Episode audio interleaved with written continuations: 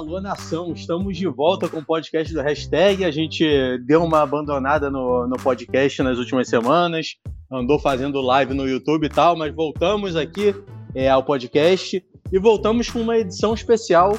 Vamos falar muito sobre Flamengo e Inter, jogo nesse domingo, às 6h15 da tarde, é, que vale o, a liderança provisória, né? É, vale quem vai ficar na frente nessa corrida pelo virtual título do primeiro turno.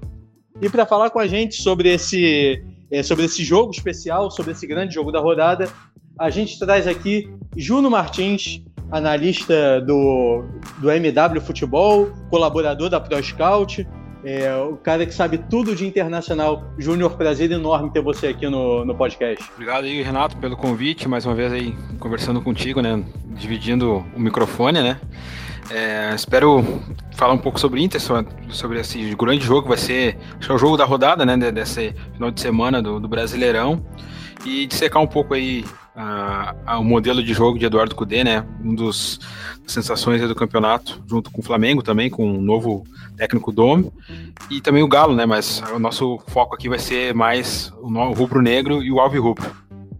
Obrigadão pelo, pelo convite. Valeu, Juno. Prazer, prazer é todo nosso de ter você aqui. E para bater esse papo com o Juno, a gente vai ter aqui Alan Abimadi. Como sempre, Alan. Fala aí, Alan, tudo bem? Fala, Senna. Fala, Leal. Fala, Juno. Grande prazer receber você aqui no podcast do, do hashtag Rubro Negro. É, jogão no fim de semana, né? Flamengo e Inter. A primeira podemos dizer talvez a primeira decisão dentro do Brasileirão do, de pontos, pontos corridos, duas equipes que estão jogando é, um bom futebol, né? Estão crescendo de, de, de, produção, de produção a cada partida. Vamos dessecar um pouquinho esse, esse jogão aí do, do fim de semana. E como o Alan já apresentou o Matheus Leal para conversar aqui com o Juno também. Fala aí, Leal, tudo certo? Fala, Senna, Alan e Juno. É prazer ter você aqui, cara. Muito obrigado pelo, por aceitar o convite. Salve nação rubro-negra. Domingo tem, podemos dizer que é a primeira decisão do Brasileirão de, de pontos corridos aí, né? Vão ser três jogos em sequência entre Flamengo, Inter, depois São Paulo, depois Atlético e o primeiro do, das três finais seguidas é no domingo e a gente vai bater um papo aqui de secar como é que o Flamengo pode sair com esses três pontos aí no domingo. É, e hoje, por sorte, por sorte aqui para não deixar nosso convidado em saia justa, a gente não tem o Peterson. Peterson que é um dos maiores críticos do, do time do Cudê e do time do Sampaoli. Então a gente não vai ter o Peterson para deixar o Juno em, em maus lençóis, ainda bem. E Juno, é, primeira vez que falei contigo foi ano passado, é, véspera daquele primeiro Flamengo e Inter pela Libertadores. A gente conversou, inclusive, quero fazer aqui um agradecimento ao amigo Pascoal Grisolha, do canal Anatomia Esportiva. A gente conversava lá, tentava imaginar como o Odair iria montar o time do Inter. É, e a gente ainda não pensava que o Odair pudesse montar a retranca que montou contra o Flamengo. E o Odair fugiu um pouco do estilo de jogo que ele vinha implantando no Inter. É, tinha ali dois anos praticamente. É, Para esse jogo é, de domingo, você acha que o Kudê ele pode fugir um pouco ao estilo pelo, é, pelos jogos grandes que o Kudê já fez? É, ele pode recuar um pouco mais o time ou você acha que o Inter não vai mudar a postura por ser o Flamengo? Acho que muito vai depender da escalação do jogo de hoje, né? É, se ele optar por jogar com os titulares, de repente ele pode, inicialmente, contra o Flamengo, é, é, fazer o time jogar um pouco mais esperando as ações do Flamengo, ver o que, que o, vai ser a proposta do Dome para tentar vencer a partida e, com isso, tentar neutralizar é, a estratégia adotada, né? Mas eu acho que o Inter, sim, mesmo, mesmo que dê uma, faça um jogo mais de espera, uh, vai ter, sim pressionar um pouco mais alto, mesmo que não gere uma pressão tão alta como tem feito em alguns jogos, né? E, e vai depender muito, como eu disse, da escalação inicial. A tendência é que jogue o time titular, jogue os, os, os três jogadores que para mim têm marcado diferença aí uh, nas partidas, que é o Patrick, o Denilson e o Thiago Galhardo.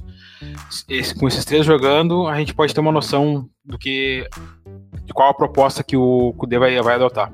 Eu acho que se jogar esses três, a, a pressão vai ser algo bem grande, né? Para a linha, pra linha defensiva do, do Flamengo, e a saída de bola. Ô, João, é, pergunta. É, pelo que você já analisou o trabalho do Cudê, já, ele já teve alguns jogos importantes no ano, como o próprio Grenal Libertadores, além de, do Campeonato Gaúcho, e alguns jogos grandes também no Brasileiro. Você acredita que ele pode, exatamente por ser, entre aspas, uma, uma decisão aí, né, os dois líderes do campeonato, você acredita que ele pode mexer um pouco na configuração? É, por exemplo, é, ao invés de entrar com, com Abel Hernandes, é, entrar com o Thiago Galhardo como, como, entre aspas, um falso 9, e de repente entrando um da Alessandro, ou, ou mais um jogador velocista, ou você acredita que ele possa repetir aí o, o, o que vem utilizando na maioria dos jogos, né? Olha, eu acredito que ele não deva mexer muito na estrutura. Ele não tem mexido tanto naquele, nessa formação do 4-1-3-2 que ele muito utiliza. Só durante a partida, inicialmente ele sempre utiliza esse 4-1-3-2. E aí ele sempre gosta de ter dois atacantes, né? É, mais de, de área, assim. Mesmo que um seja um, um segundo atacante, mais um segundo atacante, que saia muito da área. Mas como Agora, no momento, ele não possui o Guerreiro, que é um centroavante mais fixo, né? Eu gosta de fazer muito pivô e ele tem atuado com o Abel Hernandes, como tu bem disse, e o Thiago Galhardo, que são dois jogadores mais de mobilidade.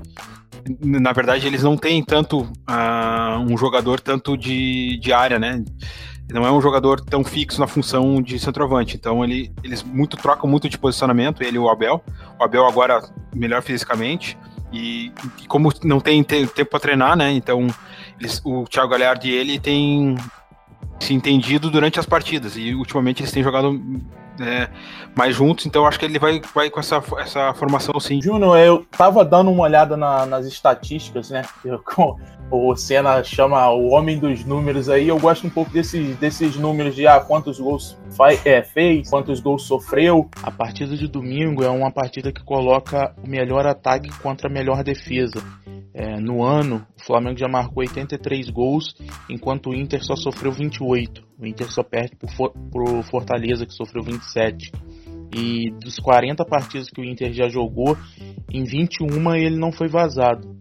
Então eu te pergunto, é, quem que você acha que vai sobressair? O ataque é, do Domi, que parece que encaixou e marcou oito gols nos últimos dois jogos, ou a defesa forte do Inter, que é, dificilmente sofre gols e quando sofre gols na partida não, não é mais que um. E antes de você responder, Juno, só complementando a pergunta do Leal, ele falou aí do sistema defensivo do Inter, né? E o Inter que não vai ter o Cuesta nesse jogo. É, quem você acha que vai ser o substituto e você acha que alguma muda alguma coisa sem o Cuesta? A vantagem inicialmente acho que é do Flamengo, né? Muito pela questão da qualidade. Tem Bruno Henrique, que é um cara que gosta de aproveitar bem a profundidade, ainda mais com umas equipes que jogam em linha alta, né? Tem também o Vitinho, que pode ser uma, uma, uma arma interessante aí, agora jogando um pouco mais centralizado, né? Ali naquela região que o pessoal geralmente chama de funil, né? Onde ele gosta de pegar muito bem a bola ali para finalizar.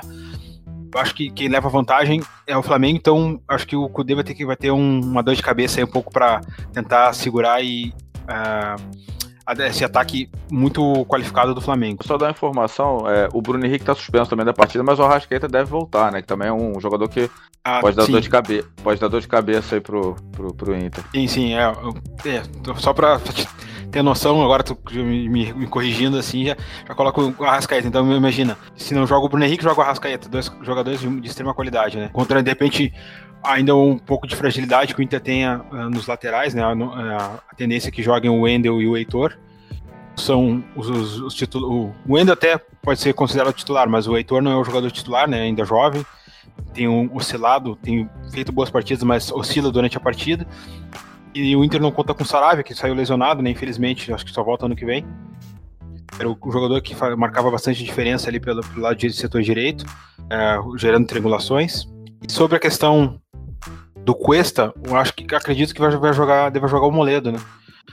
É, aí eu não sei como é que vai ser a, a, formatação, se o Moledo vai jogar pela esquerda ou pela direita, porque quando o Cudê utilizou o Moledo e o Zé Gabriel, que, que é o jogador, acho que que mais que ele mais confia ah, na, na, dos zagueiros no momento. É, ele jogou pelo setor esquerdo e teve dificuldade, né, para jogar de pé trocado.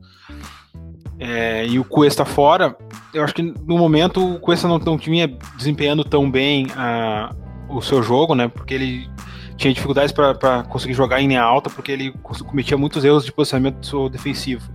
E alguns, alguns gols que o Inter tem sofrido foi muitas das falhas de, de defensivas dele, né? Então não sei como é que vai ficar essa questão aí. É, de repente, não sei se de repente pode jogar o Pedro Henrique, que é outro jogador é, jovem que tem quem tem atuado de vez em quando. Mas eu acredito que vai ser utilizado o Rodrigo Moledo e o, o Zé Gabriel. E, Juno, para é, você, qual, qual seria a chave, o ponto forte do Inter para e algum ponto fraco do Flamengo, né, que o Inter possa tentar explorar, que o Inter possa ganhar uma vantagem nesse jogo é, para sair com a vitória sobre, sobre, o Flamengo? Eu acho que o Inter, é, a, a chave do Inter vai ser as transições, principalmente com a movimentação do Patrick e do Edenilson encontrando a, a, a, fazendo induzindo de repente o Gerson, o, quem é que vai ser o outro volante? Vai ser o Arão ou o Thiago Maia? Eu não, não, não sei. Acredito que sem o, o Bruno Henrique, talvez até os dois jogam. Talvez ele jogue até com Arão, Thiago Maia e Gerson, assim, mas o Gerson um pouco mais adiantado. É, acredito Sim, eu. De repente um 4-3-3, então. É, isso. Sim, é, então vai depender da, da, da para mim depende da muita movimentação dos três meias do Inter ali, principalmente do Patrick e o Denilson, como, como eu citei, e induzir a, a marcação de, dos volantes para gerar algum espaço para quem vem, vem chegando de trás é, conseguir uma chegada ali para construir essa, essa jogada para encontrar os, os, atacantes, né? Ou, ou também os atacantes caírem ali pelo setor para fazer a progressão. Acho que essa é a chave do Inter para tentar vencer o Flamengo. Interessante isso, até porque nos últimos jogos do Flamengo a transição defensiva tem deixado a desejar, tem sido um ponto. É, um, um dos pontos fracos desse time ainda, que o Flamengo não tem conseguido encaixar essa transição defensiva, justamente com espaço nas costas dessa linha de defesa, né? Então, é, ponto muito, muito interessante que o Juno tocou. É, Leal, você você ia falar alguma coisa, eu te interrompi. Não, não, eu ia, eu ia perguntar justamente o contrário. É, que, que ele respondeu que ele acha que é a chave para o Inter surpreender e ganhar o Flamengo. Eu queria saber justamente o contrário. Qual, o que, que o Flamengo deve fazer para ganhar o ganhar do Inter? Qual que é o, é o lado de campo que o Flamengo poderia explorar, que é um lado de campo mais fragilizado do, do, do Internacional? O que, que você acha que que o Domi deve, deve montar aí para domingo? Eu acho que vai cair, vai, vai ser muito a questão do Flamengo, acho que os, é, é os, é os laterais, os corredores, né? O Inter tem sofrido bastante ainda com os laterais. Tem, às vezes tem falhas de cobertura de, dos zagueiros, do, do, volante ali nesse setor. Eu acho, acredito que deve, deve jogar o Lindoso, que é o, vocês conhecem bem, jogou no Botafogo, né? Tem jogado como único volante e aí ele tem muitas vezes dificuldade para fazer essa cobertura dos, dos espaços da entrelinha. Então, se de repente fazer uma bola invertida rápida de setor, fazer uma tribulação pela direita, de repente inverter para alguém que chegue por dentro, ali, um, um Arrascaeta ou outro jogador, acho que é, o Inter tem alguma dificuldade ainda de, de, de fazer essa marcação da, da, das linhas. Ah, ô Juno, aproveitando então que você conhece bem o time do Inter, é, nas redes sociais, muito torcedor do Flamengo veio me perguntar é, na verdade, acho que muitos torcedores que não, que não, não conhecem muito bem, muito de forma profunda o Inter, eles às vezes não entendem muito porque é, a zaga deixou de ser Cuesta e Moledo, né? Que é uma zaga que, experiente, uma zaga que, que já atuou muito bem junto. Você mesmo falou que hoje você vê o Zé, o Zé Gabriel como, como o zagueiro favorito do Cudê, né? É, fala um pouquinho da característica do, do Zé Gabriel, como é que surgiu, é, característica mesmo de, de, jogador, o Moledo a gente sabe que até por, pela sequência de, de lesão, também a idade chegando, é, perdeu um pouco de, de, de explosão, né, de, mobilidade. Fala um pouquinho do, do Zé Gabriel aí, para torcida do Flamengo, que, que já, já tem essa que o Cuesta está suspenso, é, para a torcida conhecer um pouquinho. Bom, o Zé Gabriel é um jogador que tem a qualidade de passe bem interessante, ele consegue é, gerar um, passes progressivos, né, é, quebrar linhas do adversário através do desde a da, da, da saída inicial de jogo. É, tem um, um, posicionamento defensivo bem, bem, bem interessante, principalmente em linha alta. E acho que a questão dele estar tá jogando agora em vez do Moledo é essa questão, essa questão de, de a própria linha alta, né? O, o, ano passado, o ano retrasado, quando o Moledo e Cuesta foram considerados uma das melhores zagas do, do Campeonato Brasileiro, né? Do Brasil é porque eles jogavam também mais como rebatedores, né? mais gerando coberturas um para o outro e rebatendo essa bola para os outros jogadores e num, num, bloco mais baixo, né? defendendo a área praticamente. E agora com, com essa linha um pouco mais alta, eles têm tido dificuldades para fazer a recuperação. O Moledo é um, é um, jogador que precisa muito do físico em dia para poder estar tá desempenhando bem, né? E também não tinha essa questão do passe é, progressivo, ele tinha um passe mais curto, não tinha um passe mais médio longo tão é, regular. Então ele trabalhou isso agora, né? Durante esses, esses tempos que esteve fora, tá melhorando isso agora. Mas o Zé Gabriel ele é um jogador que, como ele já jogava de volante, é, na base também chegou a jogar, atuar como centroavante e meia. Foi um jogador que foi recuado para jogar como zagueiro, como volante, depois pra, como zagueiro, agora desde que o Kudê iniciou. E ele tem essa, essa característica de, de, de leitura de espaço melhor que, que, o, que o Moledo na, numa zona mais próxima do, do meio-campo. É por isso que ele tem jogado. E é uma tendência, né? Parece ser uma tendência do, é, do, do, do, futebol no geral, mas assim, futebol brasileiro chega meio tarde nisso, da gente ter zagueiros que saibam construir desde trás, zagueiros que Sim. consigam romper linhas com passe e zagueiros que possam entrar em alta. E aí a gente vê muitos volantes na base, volantes sendo recuado para a zaga lá desde a base. Eu até, eu até estranho um pouco, né? Porque o Kudê gostar de um zagueiro assim que sai para sair jogando e tudo, porque ele, ele, ele gosta, parece, pelo menos, gostar muito do Musto, né? Que é um volante mais volantão, né? Sim, ele, ele é, é um bruxo, é um bruxinho, né? É, até, é, na minha visão, eu não, deve, eu não teria contratado, né? Eu entendo a contratação dele, porque é um jogador que entende uh, um modelo de jogo do, do, treinador, né? Do técnico.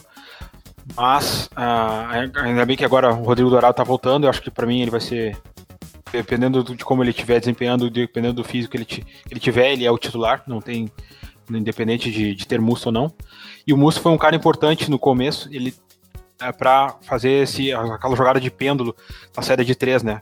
Onde ele recuava e abriu, abriu os, os, os zagueiros para ele poder fazer a distribuição ali junto com, com, a, com a zaga. Porque é um jogador que leva, sofre muito em, com cartões, principalmente cartões vermelhos.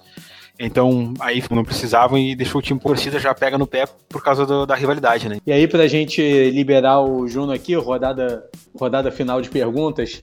É, Juno, você falou do Kudê, falou do show de jogo do Kudê. É, queria que você fizesse mais uma análise, né? O, a gente tem uma certa impaciência com treinadores aqui. A gente viu no próprio Flamengo o Domi com dois jogos, o pessoal já estava pedindo a cabeça do cara. E aí no, no Inter também o, o Kudê, até pelo, pelos Grenais, né, pelo resultado dele em Grenal, é, a torcida acabou pe perdendo um pouco a paciência, mas como é que você vê a evolução do estilo de jogo do Kudê? Como é que você vê é, o Inter hoje sob o comando do Kudê? Acho que o Inter hoje é o, é o top 3 dos times com melhores ideias de jogo que a gente vê em campo, né?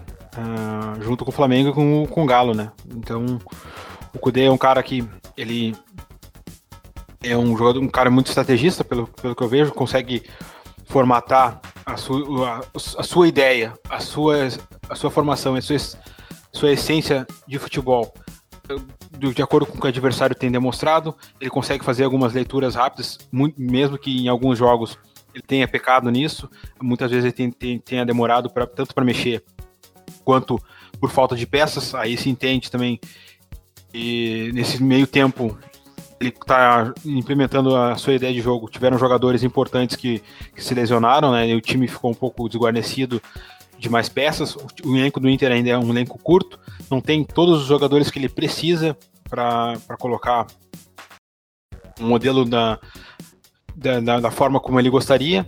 Então, para mim, ele tem entendido isso. Acho que ele chegou com uma ideia aqui de tentar não vou dizer que é uma revolução, mas tentar implementar de uma vez, de, de, uma, de uma forma rápida, porque ele uma ideia que ele tem de jogo, mas ele viu que o grupo não é aquele grupo de acordo com o que ele, ele precisa e tem jogado de uma forma é, muitas vezes ele até é pragmático, né? Ele segura um pouco o time dele, porque sabe que o calendário também aqui do, do Brasil e as viagens longas que, que existem pode custar o físico e, o, e os, os jogadores não tendo o físico em dia é para jogar de forma intensa como ele gosta, pode estourar o jogador mais à frente e ele ficar sem a peça que ele precisa, né?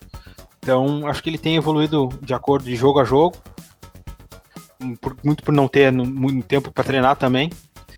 E o time vem desempenhando, né? Eu, eu, tem, tem algumas torcedores, é, alguma parte da imprensa que muitas vezes não entendia algumas colocações dele de ideias de, de, de jogadores, né? Que a, a, gente aqui no Brasil a gente tem algumas coisas muito enraizadas, né? de jogo bonito, de, de informações, de, de entendimento de jogo. E quando chega um cara que faz um pouco diferente, a gente tem torce um pouco o nariz, né? O próprio Jorge Jesus, antes de conseguir fazer tudo que fez, de ter feito um, uma temporada brilhante com o Flamengo, também teve pessoas que torceram o nariz para ele, né?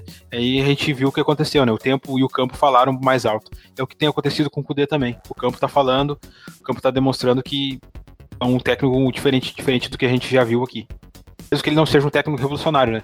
Ele, ele, ele usa muitas ideias é, muitas ideias que não são inovadoras, mas com que com, com essas ideias ele consegue mostrar um futebol um pouco diferente do que a gente está acostumado a ver aqui no Brasil. Pegando em balo nessa sua resposta do, do físico dos jogadores, é, muito se fala que o Flamengo, o Flamengo leva vantagem sobre os demais por causa do seu elenco. E ainda tem essa filosofia do nome de fazer rodízio e tudo mais.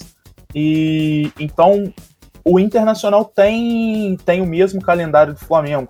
É, é Libertadores, Copa do Brasil e Campeonato Brasileiro.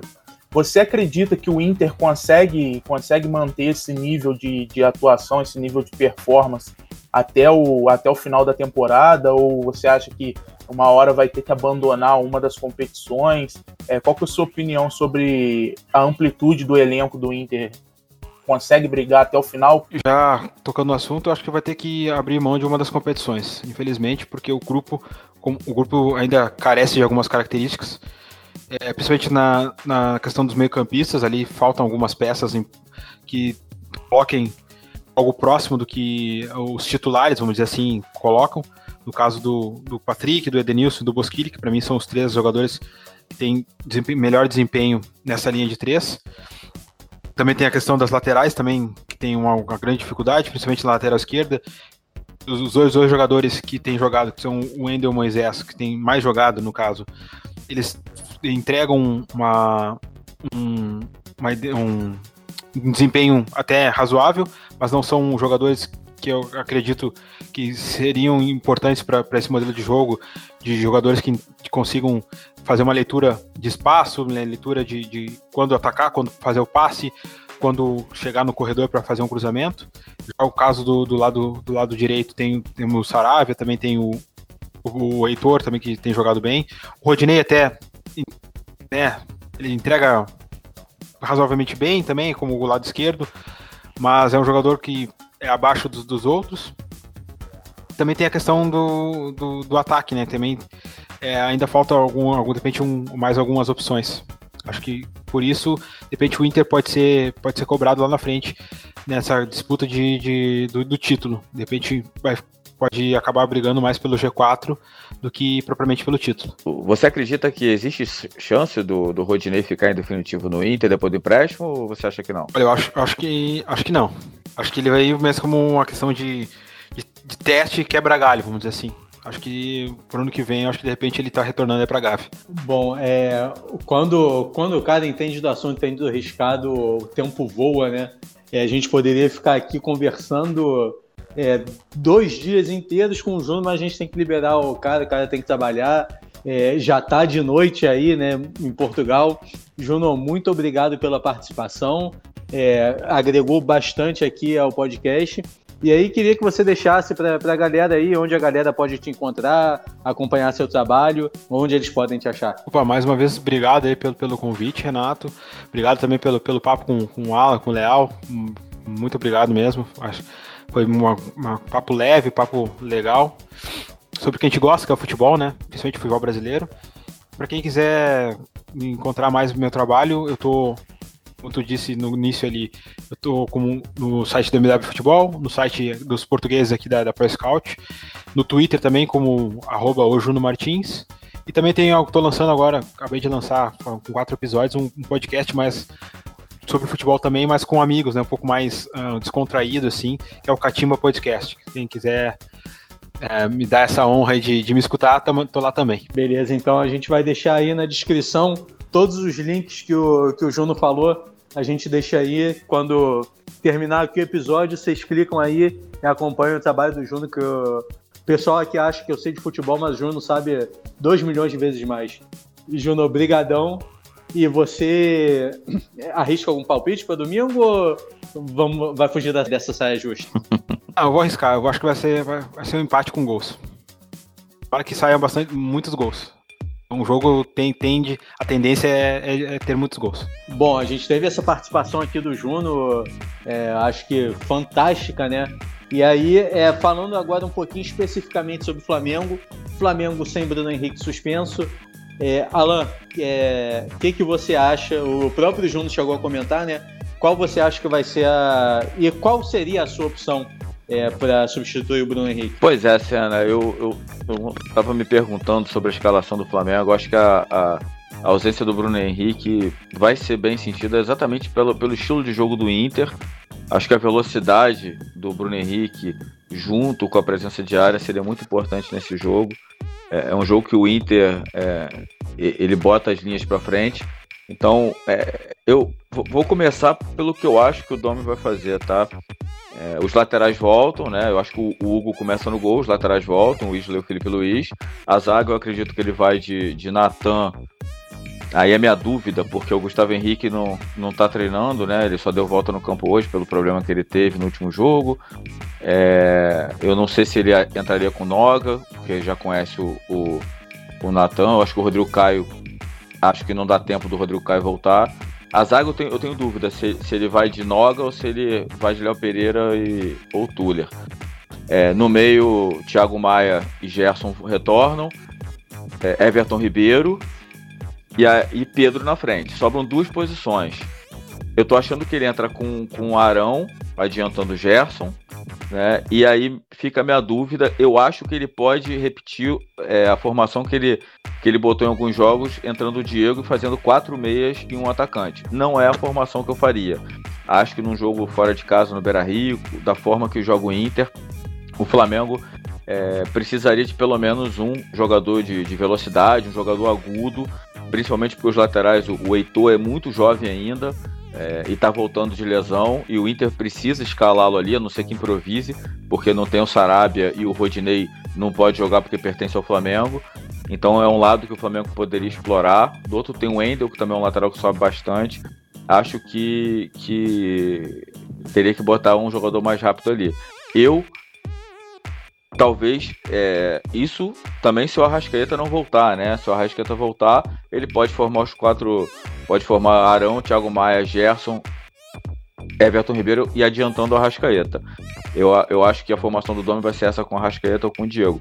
Eu entraria com não não eu entraria com um jogador rápido, provavelmente o Michael, que eu acho que fez uma boa partida pela Libertadores, acho que no um contra um e aí jogando é, na posição dele, que é do lado esquerdo, que ele raramente jogou no Flamengo, é a posição que ele jogou no Goiás. No Flamengo ele tem entrado pelo lado direito, exatamente porque tem o Bruno Henrique por lá.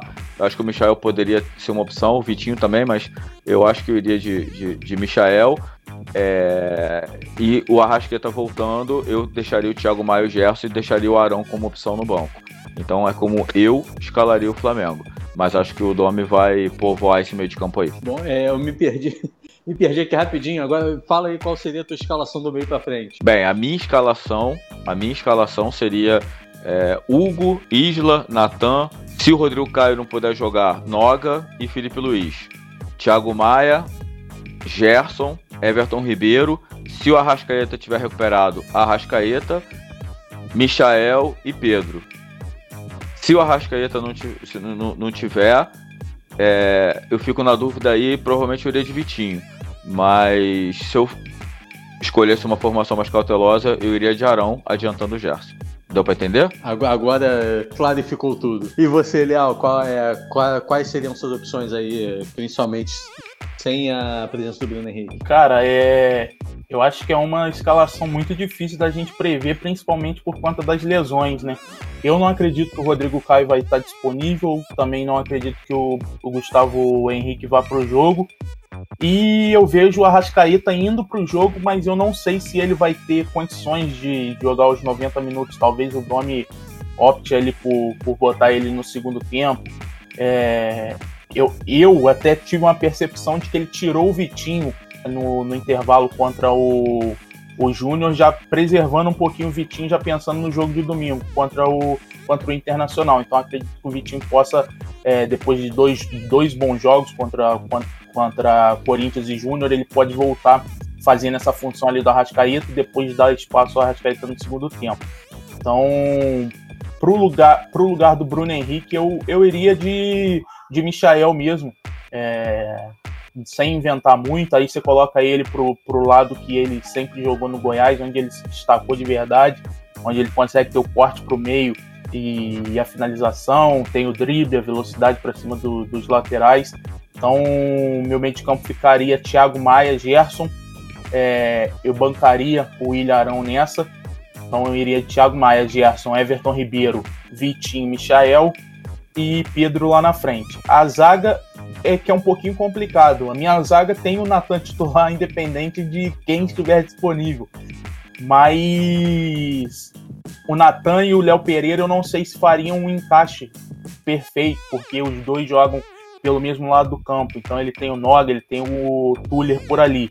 Talvez ele, não sei se ele vai optar por, por dois jovens, que seria Noga e Nognatan, não sei se ele vai optar por botar um zagueiro que é canhoto no lado, no lado direito, correr o risco dele, dele jogar meio torto. Então vai ser. Acredito que talvez ele até entre com, com Tuller e Natan, ou repita a zaga de a zaga contra o Barranquilha, que foi Tuller e, e Léo Pereira, que os dois foram bem, o Tuller fez gol, inclusive. Então, acho que o Flamengo não vai vir tão defensivo, povoando tanto esse meio de campo como como o Alan acha. É, não, eu... não. É, só, só, só, uma observação, eu não acho, não. Você escalou meu time, o Léo.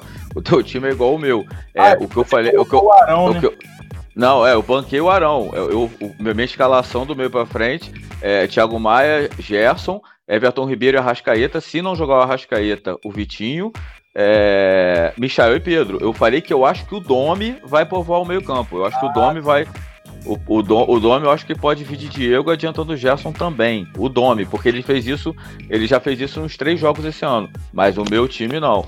É, e o, o, Vitinho ainda tem a questão da lei do ex, né? Então pode ser uma boa a lei do ex do, do Vitinho. É, eu acho só, só uma observação sobre a zaga. Eu acho que ele pode entrar de Noga, porque é uma zaga, primeiro, que jogava, já jogavam juntos na base, e foi o Noga que ele optou quando o Gustavo Henrique saiu lesionado contra o Corinthians, né? Que era um jogo também fora de casa, se eu não me engano, o jogo ainda estava tava 1 a 0 ou 2 a 0 o jogo não estava ainda é, com placar alto, né? E o Noga entrou. Acho que tava 1 a 0 quando o Noga entra. Tá, tava 1 a 0. Então, tava 1 a 0 e ele optou pelo Noga exatamente porque é, existe o encaixe. Então, por isso que eu acredito que ele pode acabar optando pelo Noga para jogar do lado do Natan. É, a minha, a minha opção eu iria de Vitinho e Arrascaeta, com o Arrascaeta fazendo é, a função centralizada no primeiro tempo. E aí o Arrascaeta não conseguindo é, manter, né, não conseguindo jogar os 90 minutos, que eu acho que não vai conseguir, ele pode ter ali no máximo uns 60 minutos para jogar. Aí eu traria o Vitinho para jogar centralizado de novo e colocaria o Michael, provavelmente o Michael, né, na, na esquerda e para o Michael entrar já no segundo tempo, entrar na função que ele estava acostumado a fazer no Goiás, que ele se destacou, pegando uma zaga do, do Inter um pouco mais cansada. E quem seria sua dupla de volantes? E aí, minha dupla de volantes, eu, eu acho que eu iria com vocês de Thiago Maia e Gerson, apesar de eu achar que o Domi provavelmente não vai fazer isso. Eu acho que ele vai escalar o Arão ali. É, eu tenho, teria minhas dúvidas, mas eu iria de Thiago Maia e Gerson só, só para fazer só para fazer a alegria da galera. E, e sua zaga? Bom, minha, minha zaga é eu iria de Natan, com certeza. Eu sou sou da Pode turma do Leal. É, que... eu já te coloquei até de ilustrador lá pro Natan. É, Natan, é, na, pra mim é Natan mais 10, e aí eu iria de, de Natan. Gustavo Henrique é complicado, né? Que a. Vocês já, tiveram, já, já tiveram a lesão que o Gustavo Henrique teve? Será não, nunca, nunca tive. Mas deve, mas deve doer. Aí, minha, minha zaga, eu acho que eu iria de, de Noga e Natan também, que é, seria a zaga ideal. Apesar do Natan já ter jogado pela direita na base, né? Jogou durante muito tempo. Contra o Palmeiras, entrou ele e o Otávio, dois zagueiros canhotos.